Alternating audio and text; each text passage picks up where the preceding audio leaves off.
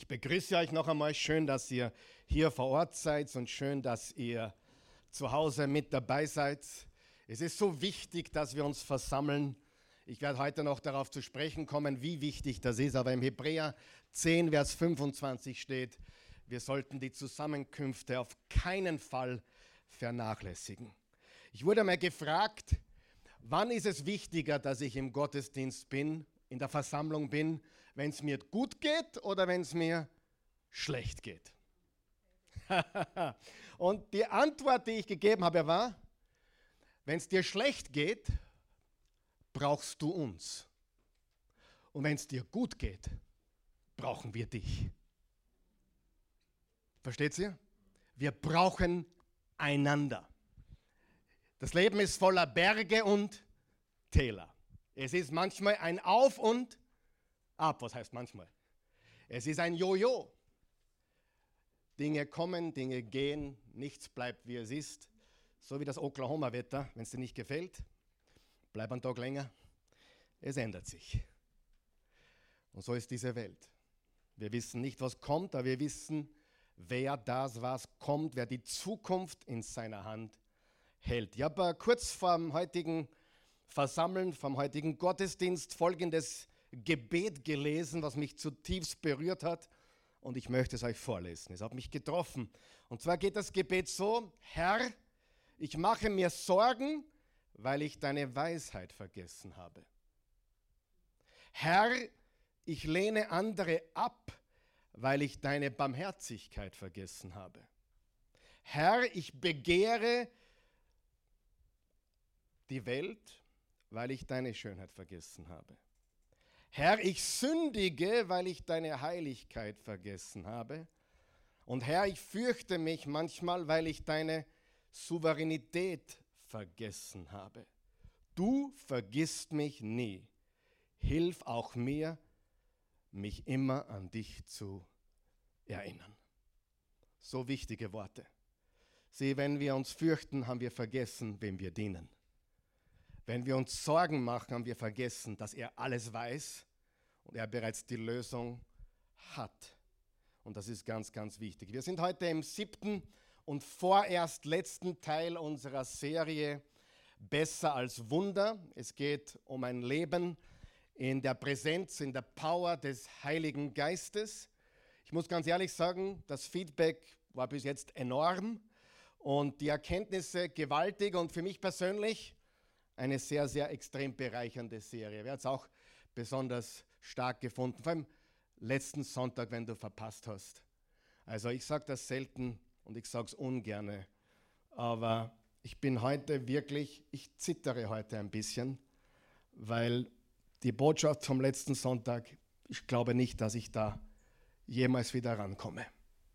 Die Botschaft hat gelautet, wach auf. Nicht die Rhetorik war so wunderbar, aber das, was gesagt wurde, ist, glaube ich, das Entscheidende und Wichtige für die Zeit, in der wir leben. Aufzuwachen. Denn wir schlafen manchmal alle. Und alle Botschaften kannst du schauen auf www.oasechurch.tv oder auf unserem YouTube-Kanal. Gratis, kostenlos, solange es Strom und Internet gibt. Im Alten Testament, die Bibel besteht ja aus zwei Bündnissen, dem Alten Bund und dem Neuen Bund oder auch das Alte Testament und das Neue Testament. Im Alten Testament steht Gott Vater im Mittelpunkt. Sag einmal Gott Vater. Sie, wir glauben an die Dreieinigkeit. Wir glauben an Gott Vater, Gott Sohn und Gott Heiliger Geist. Wir glauben an den einen wahren, lebendigen Gott in drei Personen, Vater, Sohn und Heiliger Geist. Im Alten Testament steht im Mittelpunkt der Vater. Und jetzt bitte gut aufpassen. Obwohl er fast nie als Vater bezeichnet wird, trotzdem ist es die erste Person der Gottheit, die im Alten Testament im Vordergrund steht. Ab und an Öfters kommt der Geist auch vor, wie wir auch heute sehen werden, und auch Jesus wird natürlich bereits angekündigt. Aber im Vordergrund steht der Vater, die erste Person mit Ankündigungen seines Geistes und Prophetien auf Jesus hin. In den Evangelien, wer steht in den Evangelien im Mittelpunkt? Jesus.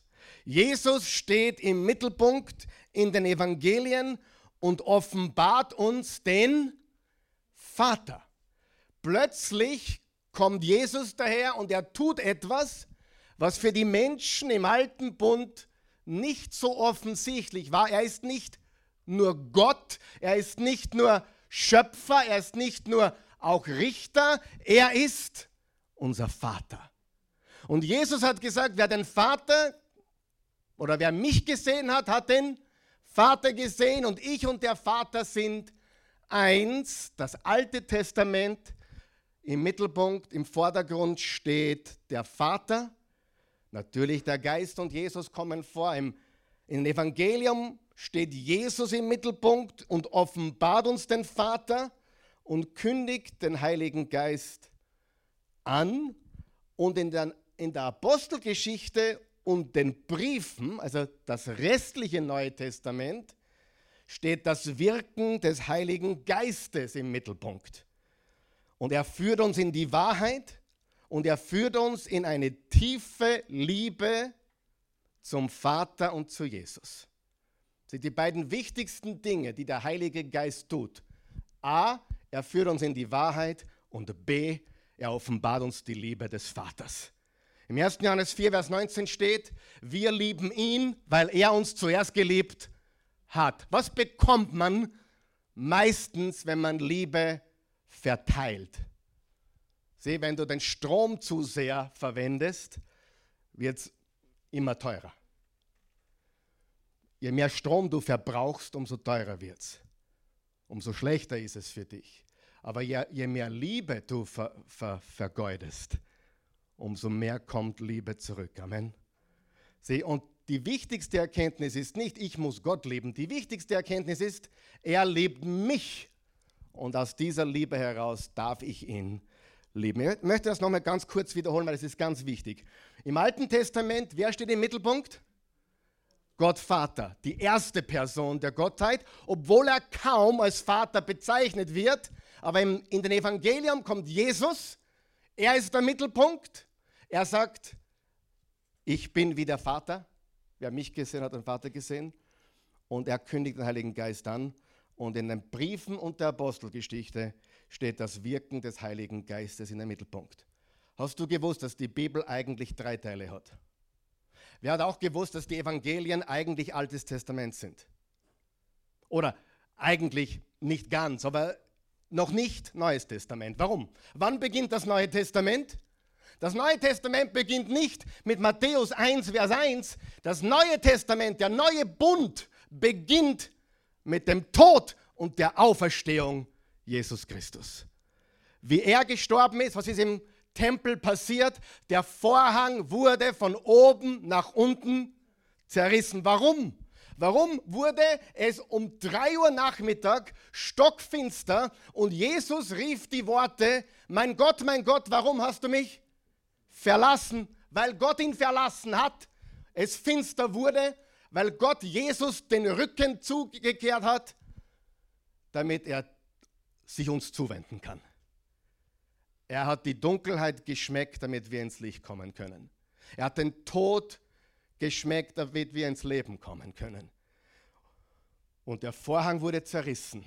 Denn bis zum Neuen Testament konnte nur der Priester des Alten Testaments in das Allerheiligste.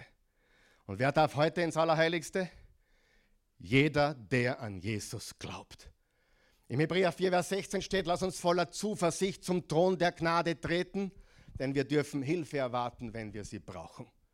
Jeder Gläubige. Und darum hat Martin Luther gesagt, ich glaube an das Priestertum jedes Gläubigen.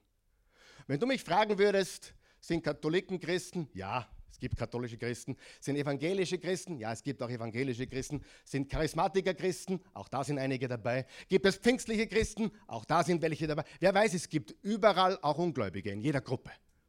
Ja, ganz, ganz wichtig. Aber einer der entscheidenden Unterschiede zwischen Katholizismus und Orthodoxismus, wenn das so heißt, und dem Protestantismus ist, wir glauben, dass wir alle Priester sind. Du bist ein Priester, brauchst keine Mütze dafür oder einen langen Kittel. Du musst nur wissen, wer du bist und dass du Zugang hast zum Vater, zum Thron, ohne einen Umweg über einen Heiligen oder einen Priester. Du hast direkten Zugang zu Gott durch das, was Jesus getan hat. Der Vorhang ist gerissen und du kannst direkt hinein. Und darum, ich glaube nicht alles, was Luther gesagt hat, aber das glaube ich. Er hat gesagt, alle Gläubigen sind Priester Gottes oder Priesterinnen Gottes. Okay? So, das heißt, das Evangelium mit der Auferstehung Jesu bringt uns den neuen Bund und dann wissen wir, zu Pfingsten kommt der Heilige Geist und erfüllt die Jesus-Nachfolger und erstattet sie mit Kraft aus, um das Wirken Gottes auf Erden fortzuführen. Es gibt einen interessanten Vers in der Apostelgeschichte 1, Vers 1. Kommt auf die Übersetzung drauf an, aber ich glaube, die Elberfeld-Übersetzung übersetzt es sehr, sehr richtig. Wo Lukas sagt, ich habe im ersten Bericht darüber geschrieben, was Jesus begonnen hat zu tun. Sehr spannend. Jesus hat begonnen, das heißt, es geht weiter. Wir sind sein Leib auf der Erde. Wir sind seine Hände, seine Füße. Wir sind sein Mund. Wir sind seine Hände. Wir sind seine Arme. Wir sind der Leib Christi auf dieser Welt. Und das Wirken Jesu geht weiter. So, wir reden heute über ein leidenschaftliches Leben. Ein Leben im Geist, in der Passion, in der Power, durch seine Präsenz. Ich habe mir da Mühe gegeben mit drei Ps.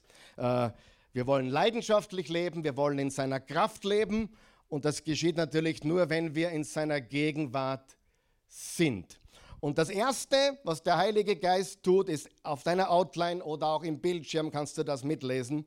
Der Heilige Geist wirft Licht auf das Evangelium. Sag einmal Evangelium. Alles beginnt mit dem Evangelium. Gott ist nicht nur unser Schöpfer, er ist unser Erlöser. Löser. Er ist der, der uns gemacht hat und er ist der, der uns nach unserem Fall, in unserem tiefen Fall erlöst hat von unserer Schuld. Und alles beginnt mit dem Evangelium. Im Römer 1, Vers 16 sagt Paulus folgendes, zu dieser Botschaft bekenne ich mich. Wer ist auch bereit, sich zu dieser Botschaft zu bekennen. Ja, sehr ernüchternde Worte, wo Jesus gesagt hat, wer mich vor den Menschen bekennt, werde ich vor dem Vater bekennen. Wer mich vor den Menschen verleugnet, dann werde ich auch vor meinem Vater nicht kennen. Liebe Freunde, das sind ernste Worte, das sind wahre Worte. Wer ist bereit, sich für Jesus oder zu Jesus zu bekennen? Ganz, ganz wichtig.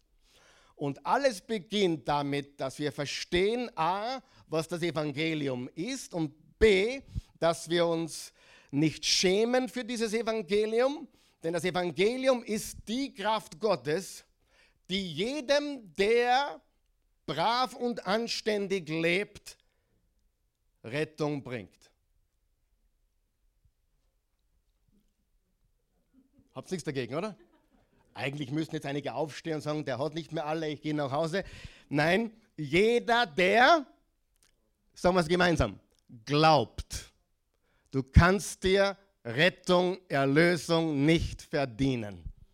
Du musst es wie ein Kind im Glauben annehmen. Und da ist einer der großen Unterschiede zwischen Religion und echten Glauben. Religion will immer, dass du was tust. Was tust du, damit du dir Gott verdienst? Und das Evangelium sagt, du kannst nichts tun, um dir bei Gott was zu verdienen. Du kannst es glauben, du kannst es annehmen und alles beginnt damit, dass du ihm vertraust. Und ich sage dir, das ist, was der Heilige Geist tut. Der Heilige Geist hat einigen von euch, ich kenne einige von euch, ich kenne viele von euch, aber einige von euch, die dieses Jahr zum Glauben gekommen sind. Ist es nicht gewaltig? Ich, einige sitzen hier und schauen zu, die während der Corona-Zeit zu Jesus gefunden haben. Weißt du warum? Weil der Heilige Geist dich überführt hat. Er hat dich überführt der Tatsache, dass du ein Sünder bist, dass du Vergebung brauchst, dass du Gerechtigkeit brauchst, weil deine eigene Gerechtigkeit ist nichts wie dreckige Kleider, wie es im Jesaja 64 steht. und dass es ein Gericht gibt, das auf dem Kreuz bereits passiert ist. Er hat für deine Schuld bezahlt. Jesus wurde gerichtet. Wenn du das annimmst, wirst du niemals gerichtet werden. Halleluja. Entweder du lässt Jesus dein Gericht auf sich nehmen oder dich trifft es selbst. Ich habe gesagt, na danke Jesus, du hast es für mich getan. Es wurde dunkel, der Vorhang ist entrissen, zerrissen. Du hast gesagt, mein Gott, mein Gott, warum hast du mich verlassen? Damit ich angenommen werden kann. Alles beginnt mit dieser Wahrheit des Evangeliums. Im 2. Korinther 4, Vers 4 steht folgendes. Ihnen, die nicht glauben. Frage, wer kennt oder wer von euch kennt ein paar Leute, die noch oder nicht glauben? Kennst du welche? Einige von euch. Wenn du keine Nichtgläubigen kennst, solltest du dringend welche kennenlernen, weil die brauchen dich. Amen.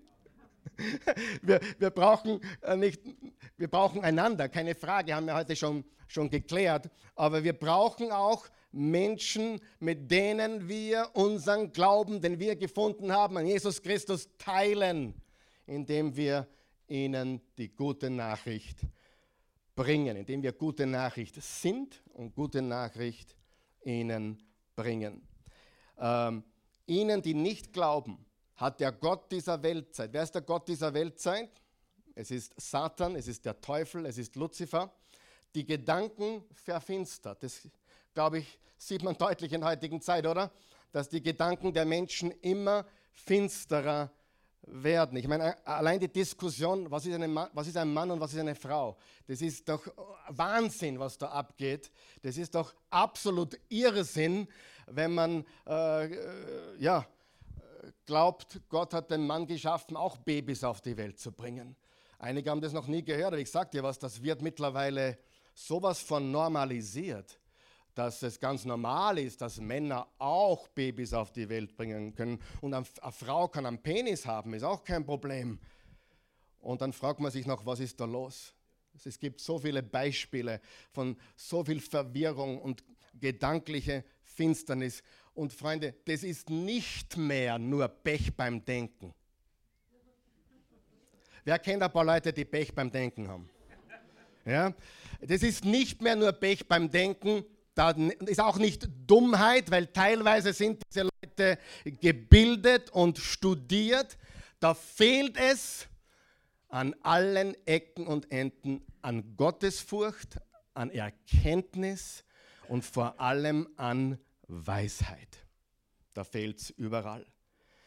Ihre Gedanken sind verfinstert, dass sie das Licht nicht sehen, das aufleuchtet, das aufleuchtet, sag mal aufleuchtet, aufleuchtet durch die Verkündigung des Evangeliums. Schau, wenn du schon mal das Evangelium gehört hast, in der Bibel gelesen hast oder durch einen Prediger wie mich oder jemand andere und, und plötzlich hat das Licht äh, ist das Licht gekommen, wurdest du erleuchtet.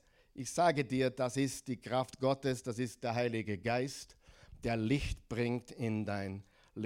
Durch die Verkündigung des Evangeliums von der Herrlichkeit Christi, der Gottes Ebenbild ist. Okay? Wir reden vom Evangelium. Das Evangelium ist die gute Nachricht, dass Gott einer von uns wurde, damit wir zu ihm kommen können, damit wir in seine Gegenwart treten dürfen. Im 1. Johannes 5 steht Vers 11 und 12. Und was, bede was bedeutet das für uns? Es besagt, Gott hat uns ewiges Leben geschenkt. Das Leben, das in seinem Sohn ist. Was hat er uns geschenkt? Das Leben, das in seinem Sohn ist. Hat er es uns geschenkt? Er hat es uns geschenkt. Was hat er uns geschenkt? Leben. Vers 12, wer also mit dem Sohn Gottes verbunden ist, hat das Leben. Wer nicht, hat es nicht. Wer hat das Leben? Der mit dem Sohn Gottes verbunden ist, hat das Leben. Das Leben. Und darum reden wir als Christen nicht über Energie, sondern über das Leben. New Age, die Welt, reden über Energie und Universum. Wir reden über den Schöpfer von Himmel und Erde und er alleine gibt das Leben. Amen. Ich darf es ganz brutal sagen, wenn du Menschen hörst, die Dinge beim Universum bestellen und Energie haben wollen, die kennen Gott noch nicht. Es ist so. Denn echtes Leben kommt vom Schöpfer. Und das hat nichts mit einem Universum zu tun, bei dem wir was bestellen können oder eine Energie, die wir anzapfen, sondern er ist eine Person, er hat uns gemacht und wir haben Leben durch ihn. Und der Heilige Geist zeigt das Evangelium auf, er wirft das Licht in unser Leben. Und warum ist es so wichtig, dass wir das Evangelium verkündigen? Wir haben es gelesen. Denn dadurch wird das Evangelium aufleuchten in den Herzen der Menschen. Lass uns nicht müde werden, dieses Evangelium zu verbreiten. Erstens, der Heilige Geist wirft Licht auf das Evangelium. Zweitens, der Heilige Geist produziert eine Passion für Jesus. Und ich glaube, das ist wahrscheinlich die wichtigste Aufgabe, die der Geist Gottes hat in unserem Leben, dass er eine Passion, eine Leidenschaft für Jesus in uns entwickelt. Er macht ihn real in unserem Leben. Er verherrlicht ihn. Und je mehr der Heilige Geist von dir hat, umso mehr brennst du für Jesus. Wofür brennst du? Oder brennst du überhaupt? In der heutigen Zeit wird es immer schwieriger, Menschen zu finden, die brennen. Aber es gibt Menschen, die brennen für Fußball. Kann ich auch ein bisschen, ein bisschen mini brennen. Manche brennen für Musik. Aber weißt du, was die primäre Leidenschaft deines Lebens sein sollte? Jesus Christus. Und der Heilige Geist führt dich in eine leidenschaftliche Beziehung zu Jesus. Er verursacht Brennen in deinem Leben, wenn du seine Nähe suchst. Seine Nähe zu suchen bedeutet, dass wir immer mehr und immer mehr für ihn brennen. In der Apostelgeschichte 2, als der Pfingsttag gekommen war, steht geschrieben, dass, dass ein Feuer und ein Wind auf die Menschen kam. Wie ein Feuer und wie ein Wind. Wer weiß, wann Feuer und Wind zusammenkommen, das kann gar nicht so ungefährlich sein. Ich kann mich da erinnern, äh, bevor ich die Christi geheiratet habe, wollte mein Schwiegerpapa eh schauen, ob ich gescheit hackeln kann, arbeiten kann. Und er hat eine große Ranch mit vielen Bäumen und Kühen und äh, er hat so Pekannussbäume und da liegt sehr, sehr viel Holz auf dem Boden, also Äste, die zu Boden gefallen sind. Und meine Aufgabe als 19-Jähriger für einen Stundenlohn von 6 Dollar, kann man sich heute nicht mehr vorstellen, habe ich diese Stecken und Äste zusammengetragen auf mehrere kleinere Häufchen und dann habe ich sie angezündet. Und die haben gebrannt. Ich habe sie niederbrennen müssen. Das haben wir genannt Gathering Sticks, also Stecken einsammeln. War irrsinnig lustig. Ja? Und äh, ich bin da auf der Ranch unterwegs gewesen, ganz alleine äh, habe dann hin und wieder auch umgeschaut, ob nicht irgendein ein, ein Tier mich äh, belästigen will oder was. Auf jeden Fall habe ich diese Stecken gesammelt und sie angezündet. Und eines Tages war so ein Orgerwind und das Gras war sehr, sehr trocken. Schon lange nicht mehr geregnet. Und das Feuer ist mir davongelaufen. Der Wind hat geblasen. Ich war komplett fertig. Ich bin umgelaufen wie ein Irrer um das Feuer auszulöschen. Aber wenn der Heilige Geist in unser Leben kommt, dann ist es Feuer und Wind. Da wird sich etwas bewegen, da wird etwas passieren in unserem Leben. Es wird uns antreiben und es wird ein Entfachen in unser Leben bringen. Ich meine, da würde mir jetzt wahrscheinlich sogar jeder weltliche, erfolgreiche Mensch recht geben. Wenn es nicht brennst, geht überhaupt nichts weiter. Stimmt's? Das, das glaube ich, da, da, wird mir sogar der Arnold Schwarzenegger recht geben, ja? Äh, der vielleicht gläubig ist, ich weiß es nicht. Auf jeden Fall würden da viele sagen, ja, wenn du erfolgreich werden willst, dann musst du für was brennen, du musst entfacht sein. Und das Gleiche ist für uns. Wenn wir einen Unterschied machen wollen, dann müssen wir brennen. Im Psalm 84,3 steht, meine Seele sehnt sich, ja, sie verzehrt sich nach den Tempelhöfen des Herrn. Mein Herz und alles, was ich bin, unterstreicht ihr bitte, alles, was ich bin, jubelt dem lebendigen Gott zu. Alles, was ich bin, jubelt dem lebendigen Gott zu. Was würde passieren, wenn wir unser ganzes Leben einer Sache geben würden? Wenn wir Jesus Christus wirklich in den Mittelpunkt stellen würden, was würde dann passieren? Im 5. Mose 6 steht, Vers 5, und du sollst den Herrn, deinen Gott lieben, von ganzem Herzen, von ganzer Seele, mit all deiner Kraft. Weißt du, dass das in allen vier Evangelien von Jesus zitiert wird? Im Johannes steht es ein bisschen anders, aber es ist auch gegenwärtig im Johannesevangelium. Aber in allen Evangelien wird das gesagt. Du sollst den Herrn, deinen Gott, lieben von ganzem Herzen, von ganzer Seele und mit deiner ganzen Kraft. Und wenn wir den Herrn lieben, dann werden wir einen Unterschied machen in dieser Welt. Und wir werden auch keine Angst haben. Warum? Denn die perfekte Liebe vertreibt alle Angst. 1. Johannes 4. Römer 8, Vers 28. Wir wissen ja, dass für die, die Gott lieb haben, alle Lebensumstände, das passt gut auf, alle Lebensumstände sofort zum Guten zusammenwirken. Sofort? Nein, am Ende. Sag mal am Ende. Was ist eine der Frucht des Geistes oder Früchte des Geistes? Geduld. It's not over till it's over, baby. Ich weiß eines.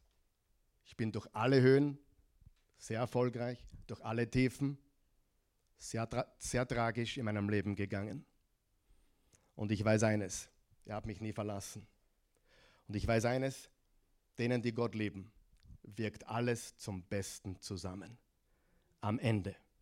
Lesen wir das nochmal laut gemeinsam. Wir wissen ja, dass für die, die Gott lieb haben, alle Lebensumstände am Ende zum Guten zusammenwirken. Am Ende zum Guten zusammenwirken.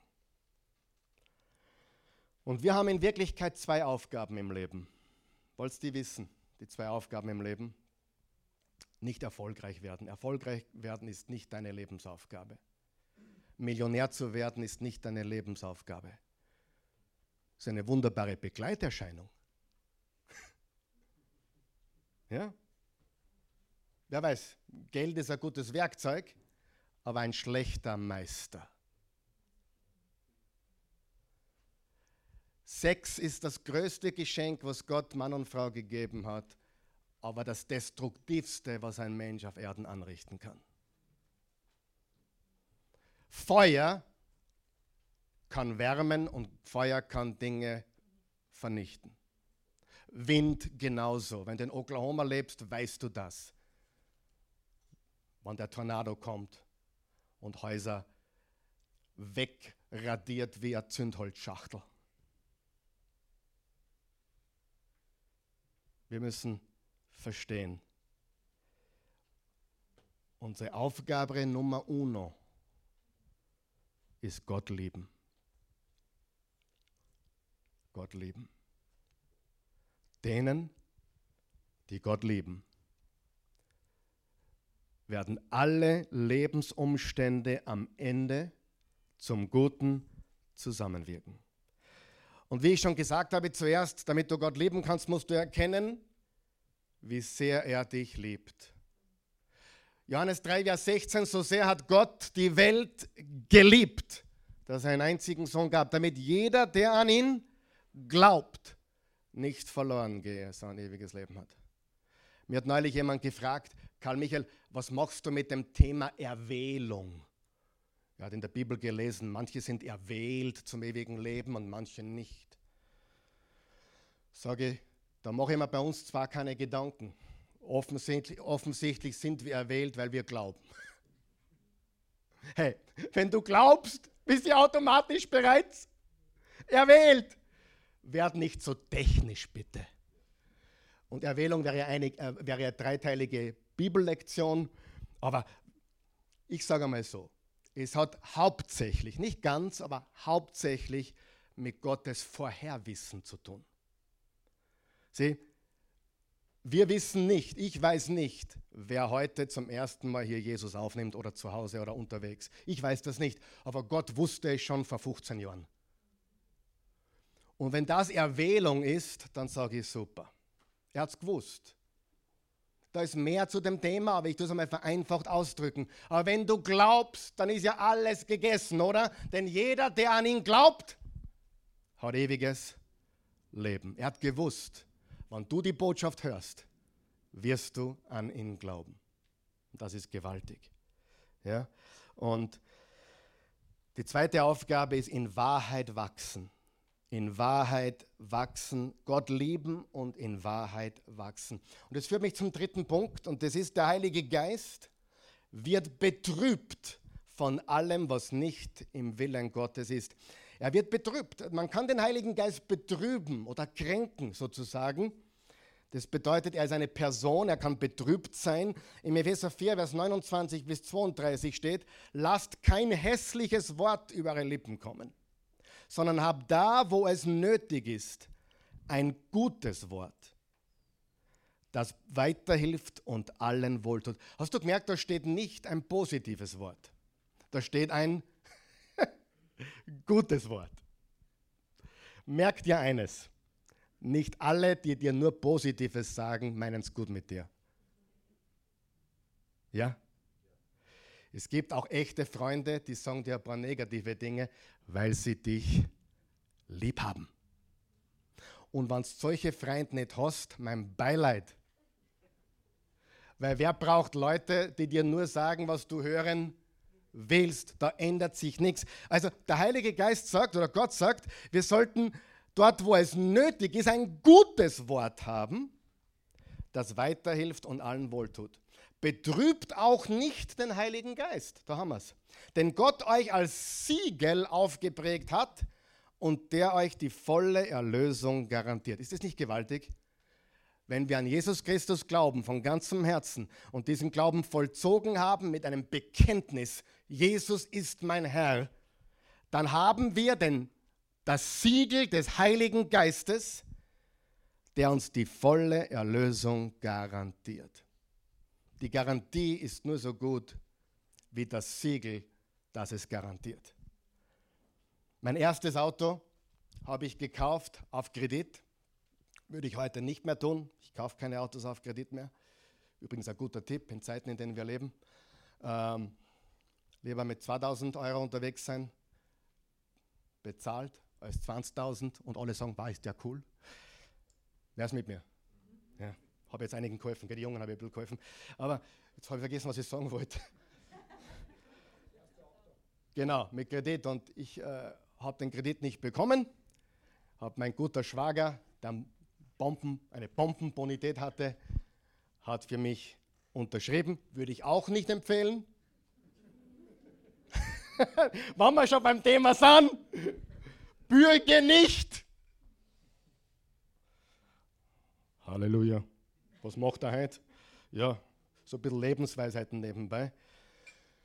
Aber, aber nur weil der, der Garanteur, sagt man so, der Garanteur, der das Ganze garantiert, gut war, habe ich das Auto bekommen. Ich habe mich dann bewiesen, indem ich alles zurückbezahlt habe und habe mir dann ein zweites Auto auf Kredit gekauft.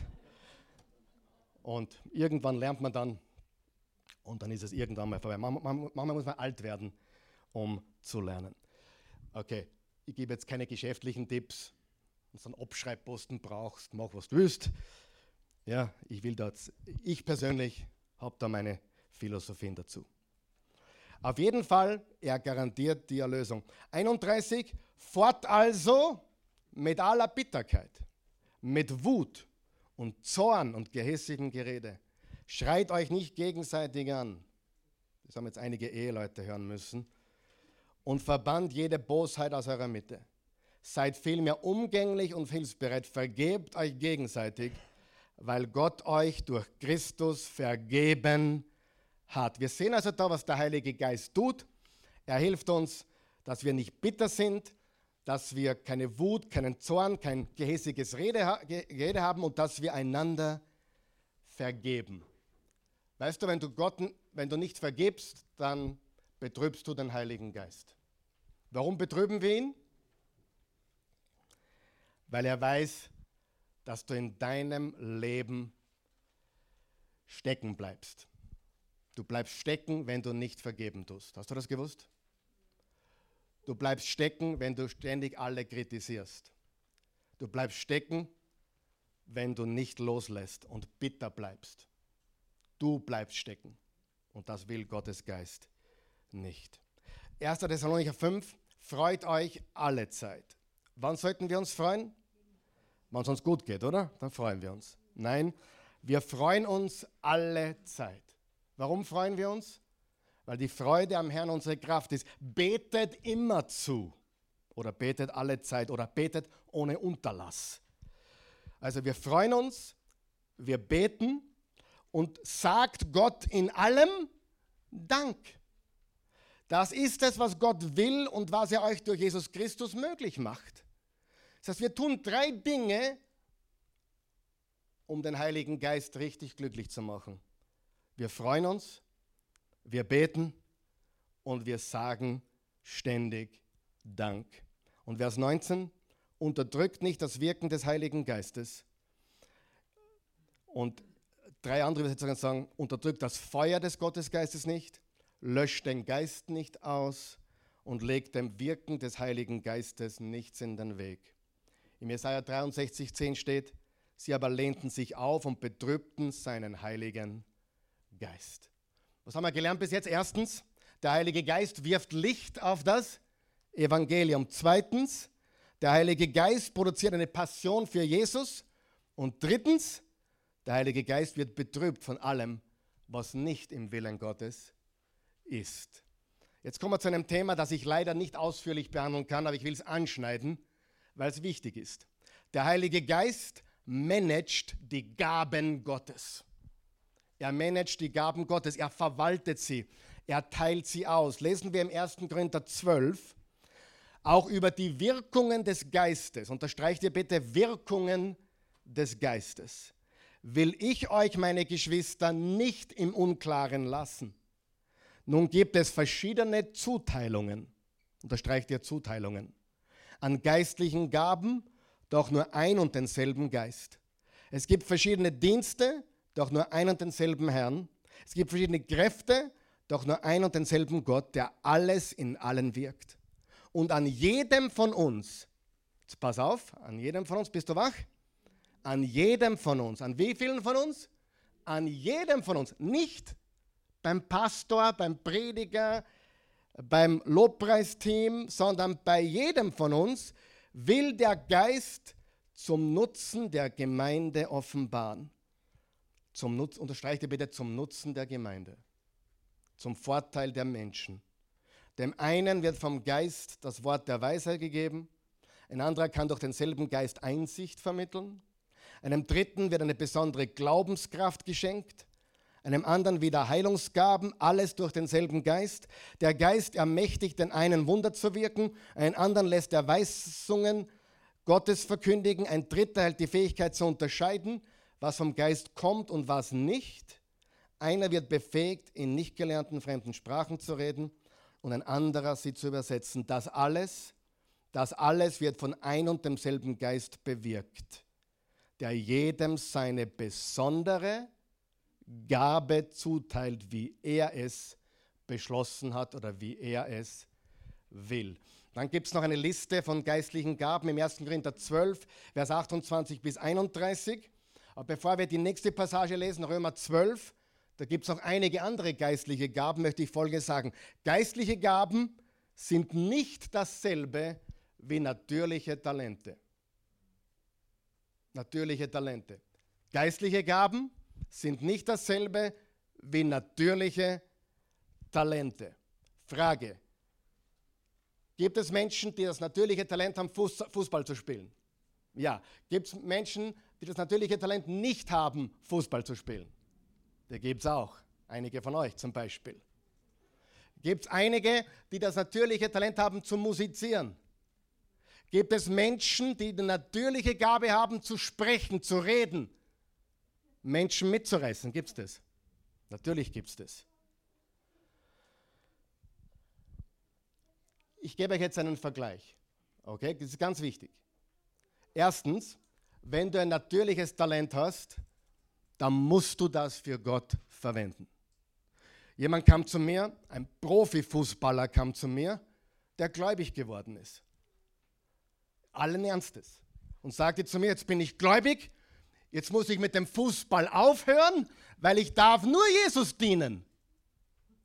Meine Worte, du bist nicht mehr ganz dicht. Du wirst jetzt ein besserer Fußballer wie vorher, weil jetzt spielst du nicht mehr nur alleine, jetzt spielst du mit mit Jesus, mit Gott, mit dem Heiligen Geist. Amen. Sieh diese Übergeistlichkeit, dieses abgehobene Supergeistliche. Vergiss das. Wenn Gott dich begabt hat, die wenigsten unter uns sollten Pastoren und Prediger werden. Die meisten von uns sollten als Köche noch besser kochen, als Fußballspieler noch besser Fußball spielen, als Musiker noch besser musizieren. Und du brauchst auch keine Angst haben. Du kannst als Musiker auch nicht christliche Musik spielen und trotzdem Jesus verherrlichen. Darf ich romantische Lieder spielen als Christ? Darf ich Liebeslieder singen meiner Frau, meiner Freundin, meinem Mann als Christ? Natürlich. Mein Sohn Gabriel ist ein Jesus-Nachfolger. Er spielt in zwei oder drei verschiedenen Bands, die nicht christlich sind, also nicht deklariert christliche Bands. Sind teilweise Christen dabei, aber den Sonntag, wenn er da ist, würde er sich nie nehmen lassen. Aber es ist ein Unterschied, Amen.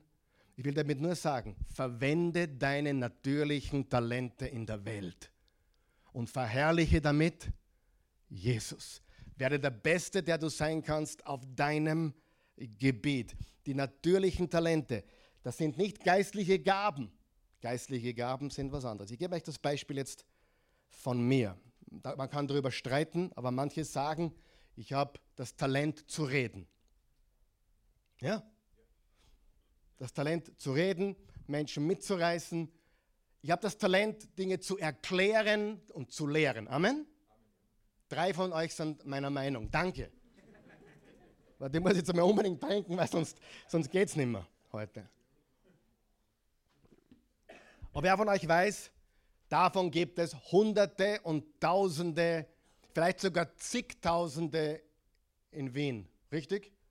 Die gut reden können, die Leute mitreißen können, die motivieren können. Frage, kann man diese Gabe auch zum Schaden der Menschen einsetzen? Manipulativ, destruktiv, ja oder nein? So, jetzt ist die nackte Wahrheit. Ich bete, wann ich herkomme. Ich weiß, ich habe ein Talent.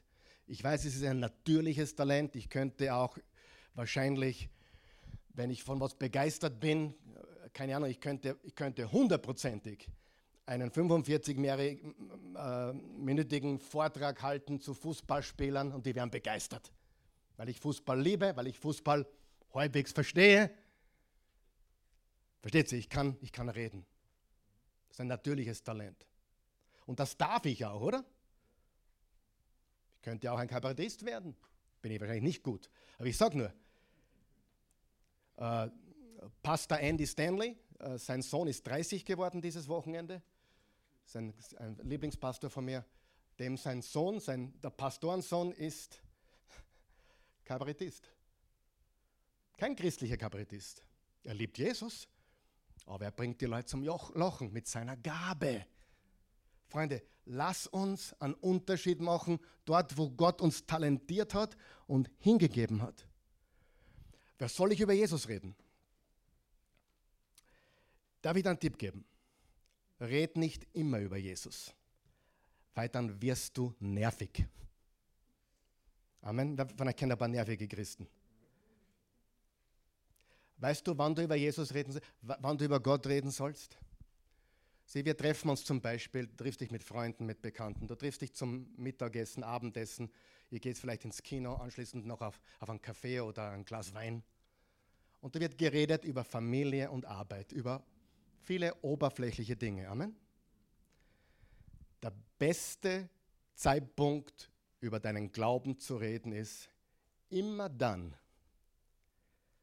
wenn das Warum oder der Zweck des Lebens ins Spiel kommt. Immer wenn es in einem Thema darum geht, wofür das alles, warum, warum eigentlich. Versteht ihr, was ich meine? Immer, das englische Wort ist Purpose. Immer wenn du merkst, jetzt kommen wir so langsam in die Richtung, wo Leute wissen wollen, worum es im Leben geht, jetzt könnte ich einmal was sagen, was ich glaube. Aber nicht immer und überall und nicht ständig. Nutze deine Möglichkeiten zur rechten Zeit mit Weisheit. Okay? So, also zurück zu meinem Beispiel. Ich habe das natürliche Talent zu sprechen, zu lehren, zu erklären. Ich glaube das. Eine der Gaben des Geistes ist prophetisch zu reden. Ja? Prophetisch zum Reden. Was ist prophetisch reden? Prophetisch reden ist nichts anderes, wie die Gedanken Gottes auszusprechen. Und ich sage dir auch etwas, wenn jemand ständig sagt, so spricht der Herr, sei vorsichtig. Denn wenn jemand wirklich prophetisch redet, braucht er nicht immer vorher sagen, so spricht der Herr. Und obwohl ich die Gabe habe, zu predigen, zu sprechen, zu lehren und zu erklären, prophezeie ich in jeder Predigt. Wenn ich es einmal nicht tue, dann wäre es traurig. Was bedeutet das? Es kommen Dinge während der Predigt heraus, die ich nicht vorbereitet habe, die ich nicht beabsichtigt habe und die den Nagel auf den Kopf treffen und meistens eine oder zwei Personen mitten ins Herz trifft. Das bin nicht ich. Das ist nicht der gute Redner in mir, das ist der Geist Gottes und die Rede der Prophetie, die ins Herz trifft. Dieses übergeistliche, ich habe ein Wort für dich. Hey, sag einfach, hey, du, ich möchte dir was sagen. Vielleicht trifft dein Herz und dann sag's. Aber du nicht als geistlich verkleiden, ist nicht notwendig. Du kannst normal reden. Amen. Prophetische Rede ist eine Gabe des Geistes durch plötzliches Eingeben. Ein anderes Beispiel wäre zum Beispiel besondere Glaubenskraft. Glauben sollten wir immer haben, oder? Aber manchmal gibt es Situationen, da überkommt uns eine Glaubenskraft, die wir gar nicht erklären können. Schon mal sowas erlebt? Und das ist der Geist Gottes. Das ist die Geistesgabe der besonderen Glaubenskraft. Ja? Oder wenn da jemand ein Schmäh erzählt, hast du plötzlich die Unterscheidung der Geister. Gott gibt dir die Fähigkeit zu unterscheiden, was richtig und falsch ist. Ja? Bevor du einen Business-Deal machst oder unterschreibst, kauf das Auto nicht, da stimmt was nicht. Gott kann das machen. Er hilft dir dabei. Das sind Eingebungen von oben. Ja? Ein guter Redner ist nicht ausreichend in dieser Welt. Wir brauchen das Wort Gottes. Und das ist der Geist der Prophetie. Römer 12. Wir haben ganz verschiedene Gaben, so wie Gott sie uns in seiner Gnade gegeben hat. Der eine hat die Gabe, als Prophet zu reden. Er soll das in Übereinstimmung mit dem Glauben tun. Ein anderer ist befähigt, praktische Aufgaben zu übernehmen. Er soll diese Gabe einsetzen. Wenn jemand die Gabe des Lehrens hat, soll er lehren. Wenn jemand die Gabe der Seelsorge hat, dann soll er sie ausüben. Habt ihr das gehört? Wenn jemand die Gabe, was hat? Der Seelsorge. Darf ich was verraten? Ich habe diese Gabe nicht. Nicht besonders. Ich kann dir helfen, was zu mir kommst. Ich kann dir ein paar gute Tipps geben, aber ich bin kein besonders guter Seelsorger. Und dann gibt es Top-Seelsorger und die könnten keine gerade Predigt machen. Versteht ihr, was ich meine? Wir haben so das falsche Bild. Jeder Pastor muss alles können. Blödsinn. Das meiste kann ich nicht.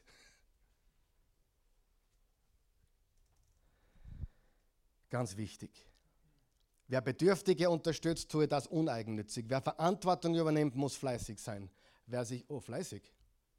Fleißig ist im Willen Gottes absolut. Wer sich um Notleidende kümmert, soll es mit fröhlichem Herzen tun. Im 1. Petrus 4, Vers 11 steht, wenn jemand redet, soll Gott durch ihn sprechen können. Wenn jemand anderen hilft, soll er es in der Kraft tun, die Gott ihm schenkt dann wird Gott in allem geehrt werden. Möglich ist das durch Jesus Christus geworden, dem die Herrlichkeit gehört und die Macht in alle Ewigkeit. Amen. Offenbarung 19, Vers 10, denn die prophetische Botschaft, die der Geist Gottes eingibt, ist die Botschaft von Jesus. Wie werde ich von Gott verwendet mit geistlichen Gaben? Hör gut zu. Nummer eins, Gebet. Nummer zwei, das Wort Gottes. Und Nummer drei, Demut. Demut. Wenn du von Gott verwendet wirst, brauchst du Demut. Im Exodus 31 steht folgendes, Verse 1 bis 6. Jahwe sagte zu Mose, pass auch auf, ich habe Belzelal, Ben Uri, den Enkel von Hur aus dem Stamm Juda berufen und ihn mit dem Geist Gottes erfüllt, mit Weisheit und Verstand und kunsthandwerklichem Geschick. Er kann Pläne entwerfen und danach Gegenstände aus Gold, Silber und Bronze anfertigen. Er kann Edelsteine schneiden und einfassen. Er, kann, er versteht sich auf Holzschnitzerei und ist in jeder künstlerischen Technik erfahren. Ich habe ihm Oholiab, das ist ein guter Name für den nächsten Burm, Ben Ahisamach aus dem Stamm Dan zur Seite gestellt. Dazu habe ich alle kunstbegabten Handwerker befähigt, alles herzustellen, was ich angeordnet habe. Was haben sie gebaut? Die Stiftshütte. Und die Stiftshütte war ein Vorläufer des Tempels. Und was tun wir im Neuen Testament? Wir bauen den Leib Christi. Wir bauen den geistlichen Tempel Gottes auf Erden. Und dafür sind die Gaben da. Dafür sind die Gaben da. Sagen wir das gemeinsam. Dafür sind die Gaben da. Gott gibt uns seine Gaben nicht, damit wir es lustig haben. Gott gibt uns seine Gaben nicht, damit wir andere beeindrucken können. Gott gibt uns seine Gaben durch seinen Geist, damit wir seine Gemeinde, seine Kirche auf Erden bauen können. Und das führt mich zum nächsten ganz wichtigen Punkt. Noch nicht Punkt 5, aber ganz ein wichtiger Zwischenpunkt. Die Bibel sagt, dass Jesus sich Gehorsam untergeordnet hat. Wer glaubt, dass das wichtig ist? Geisterfüllte Menschen leben gehorsam und in Unterordnung.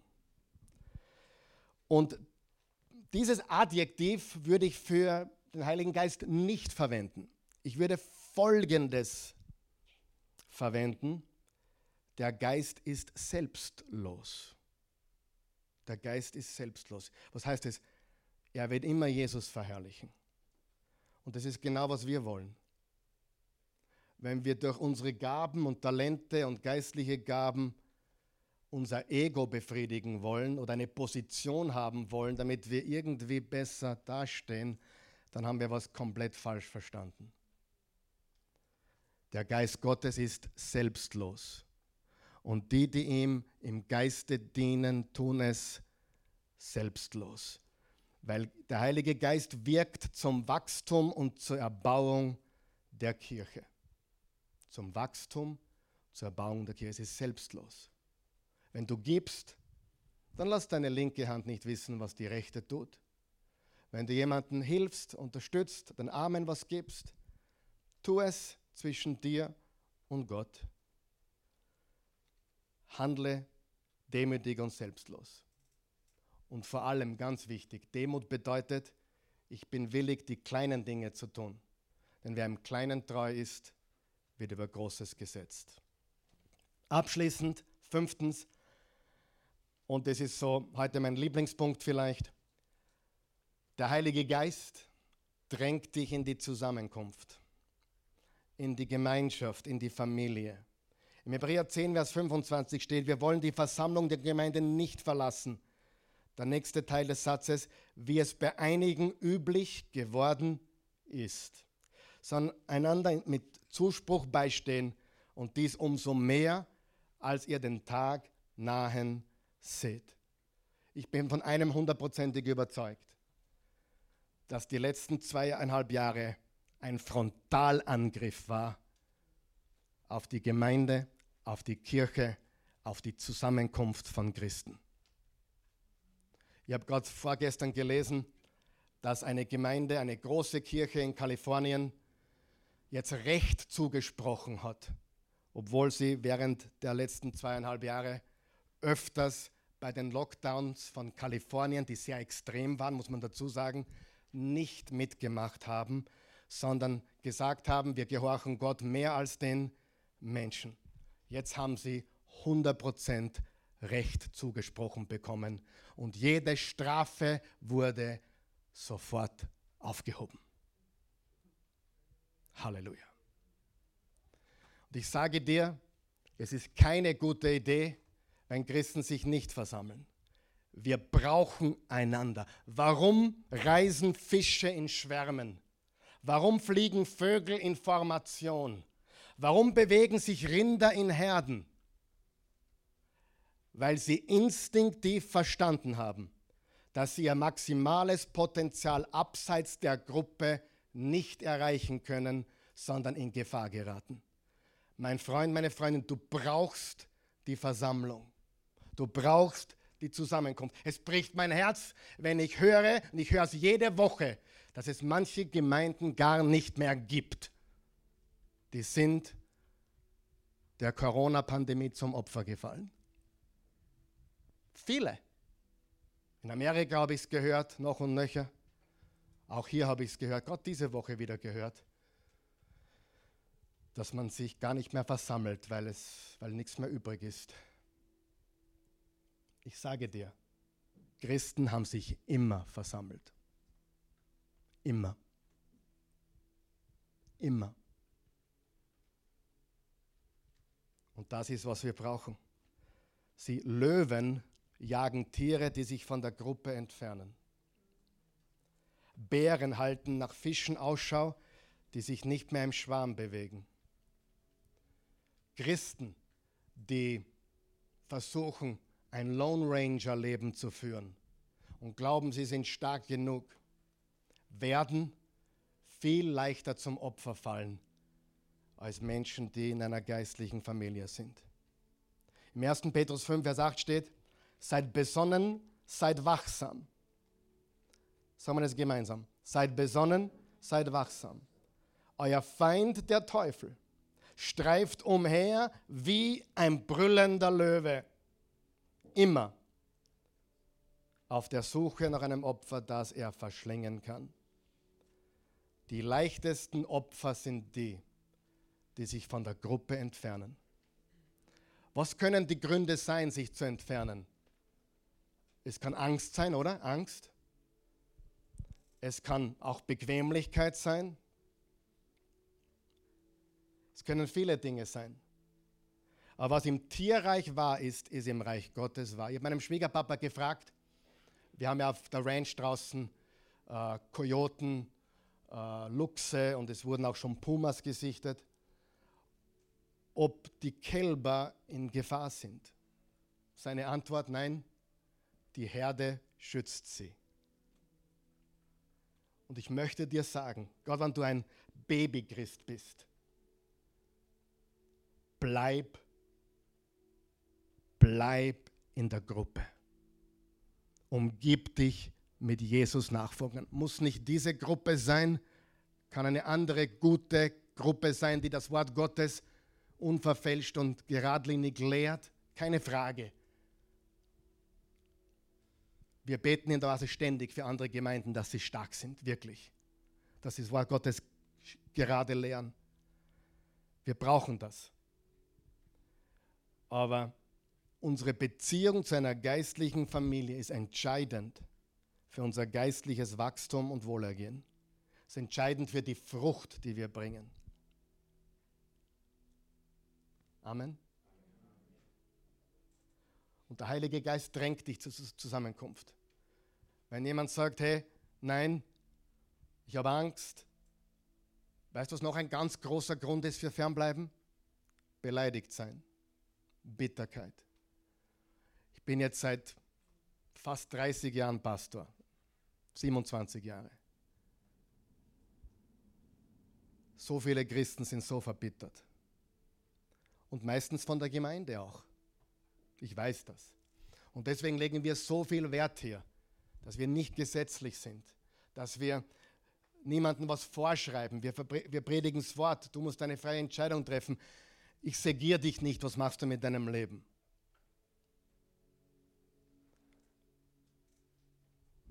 Und dort, wo Menschen sind, dort menschelt's.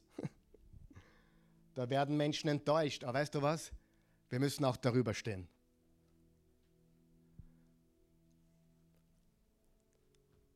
Jemand sagt, der Pastor, du hast mich beleidigt. Sag, ja, du hast mich auch schon dreimal beleidigt. Aber davon wusste ich nichts. Genau. Weil, weil mich das nichts angeht. Das ist deine Sache. Wenn du beleidigt sein willst, sei beleidigt. Aber ich möchte mich von Bitterkeit und Beleidigtsein nicht vergiften lassen. Amen. Also Angst, Bitterkeit, beleidigt und ehrlich. Und was ihr in der Pandemie gemacht habt, war nicht alles richtig, nun auch nicht. Kennst du irgendjemand, der alles richtig gemacht hat die letzten zweieinhalb Jahre? Ich nicht. Lass uns aufwachen und lass uns vereinend sein und nicht trennend. Und einer der Gründe, und damit schließe ich, warum wir in die Versammlung kommen, ist um zu feiern. Ich weiß nicht, wie es dir geht, aber unter der, unter der Woche fühle ich mich manchmal ein bisschen als Loser. Wer hat sich auch schon mal als Loser gefühlt? Ich meine, läuft dein Leben perfekt? Wer hat auch manchmal Dinge, die nicht laufen, die schlecht sind, Böses passiert. Ja, wir werden da draußen geprügelt, richtig? Und einer der Hauptgründe, warum wir zusammenkommen, weil da draußen die Lebensumstände uns zusetzen. Und am Sonntag erinnern wir uns, auf welcher Seite wir stehen. Auf der Siegerseite. Sonntag früh, wenn wir uns versammeln, erinnern wir uns daran, dass wir im Team der Sieger sind. Und da feiern wir weil wir zu Jesus gehören. Und das werden wir jeden Sonntag weiter tun, weil wir das brauchen. Und Menschen brauchen das. Lass dich nicht abbringen von der Gemeinschaft. In diesen Zeiten, in denen wir leben, ganz besonders brauchen wir einander. Amen. Lass uns aufstehen. Vater im Himmel, wir danken dir wir loben dich, wir preisen dich, wir ehren dich. Wir loben und verherrlichen dich und wir, wir lieben dich von ganzem Herzen. Wir danken dir für deine Güte und deine Gnade, dein Erbarmen und deine Treue. Heiliger Geist, wir danken dir dafür, dass du uns das Evangelium offenbarst, dass du uns eine Leidenschaft für Jesus gibst dass du uns hilfst, ein Leben zu führen, das dich, dich, den Geist Gottes, nicht betrübt, sondern du, du gibst uns die Kraft zu vergeben, weil wir, weil wir erkannt haben, wie barmherzig du zu uns bist. Wir danken dir, wir loben und preisen dich. Und schenk uns mehr von deinen übernatürlichen geistlichen Gaben. Teile sie auf auf uns, mehr und mehr, damit wir das richtige Wort haben, wenn wir mit Menschen reden dass wir Erkenntnisse und Einsichten bekommen, um Menschen zu helfen in der Welt und um deine Gemeinde in deinen Leib zu bauen. Wir danken dir dafür. Und hilf uns, immer enger zu werden als Gemeinschaft, als Familie. Und verzeih uns für das, was wir die letzten zweieinhalb Jahre falsch gemacht haben. Ich weiß, ich habe viel falsch gemacht. Aber ich weiß auch, dass ich immer und überall dir dienen will. Und viele von uns haben viele Dinge falsch gemacht und wir bitten dich einfach um Vergebung. Tue du dein Werk hier, das, was du begonnen hast, führe du es zu Ende. Wenn du hier bist heute Morgen oder diese Botschaft online jetzt oder zu einem späteren Zeitpunkt verfolgst, Du hast noch keine persönliche Beziehung zu Jesus. Die Bibel sagt uns, so sehr hat Gott die Welt geliebt, dass er einen einzigen Sohn gab, damit jeder, der an ihn glaubt, nicht verloren geht, sondern ewiges Leben hat. Paulus sagt im Römer 10, wenn du mit dem Mund bekennst, Jesus ist Herr, mit dem Herzen an seine Auferstehung glaubst, bist du gerettet. Im 1. Johannes 5 steht, wer einen Sohn hat, hat das Leben. Wer ihn nicht hat, hat das Leben nicht. Wenn du dieses Leben geschenkt bekommen möchtest, dann lade ich dich jetzt ein, zu beten mit uns und Jesus aufzunehmen. Und es ist nicht nur eine persönliche Sache, Es ist aber keine Privatsache. Glaube ist keine Privatsache. Es muss öffentlich sein. Du musst Jesus öffentlich bekennen. Sie wir im evangelikalen Bereich, im, im freikirchlichen Bereich reden sehr viel von einer persönlichen Beziehung zu Jesus. Stimmt es? Persönlich ja, privat nein. Du musst damit öffentlich gehen. Beten wir. Guter Gott, ich komme zu dir, wie ich bin. Ich bin ein Sünder. Ich brauche einen Retter. Herr Jesus Christus, ich bekenne dich jetzt als meinen Herrn und Erlöser. Komm du in mein Leben. Ich gebe dir meines und ich empfange dein Leben. Ich empfange dich und du bist das Leben. Ich glaube, du bist für meine Sünden gestorben, du wurdest begraben und du bist am dritten Tag auferstanden. Du lebst. Und ich bekenne dich, Jesus, mein Herr und mein Gott. Und ich glaube, dass du lebst. Amen. Wenn du das gebetet hast, zum ersten Mal heute Jesus zum Herrn deines Lebens gekrönt hast, bist du ein neuer Mensch. Das Alte ist vergangen, Neues ist geworden. Und das kann dir niemand nehmen.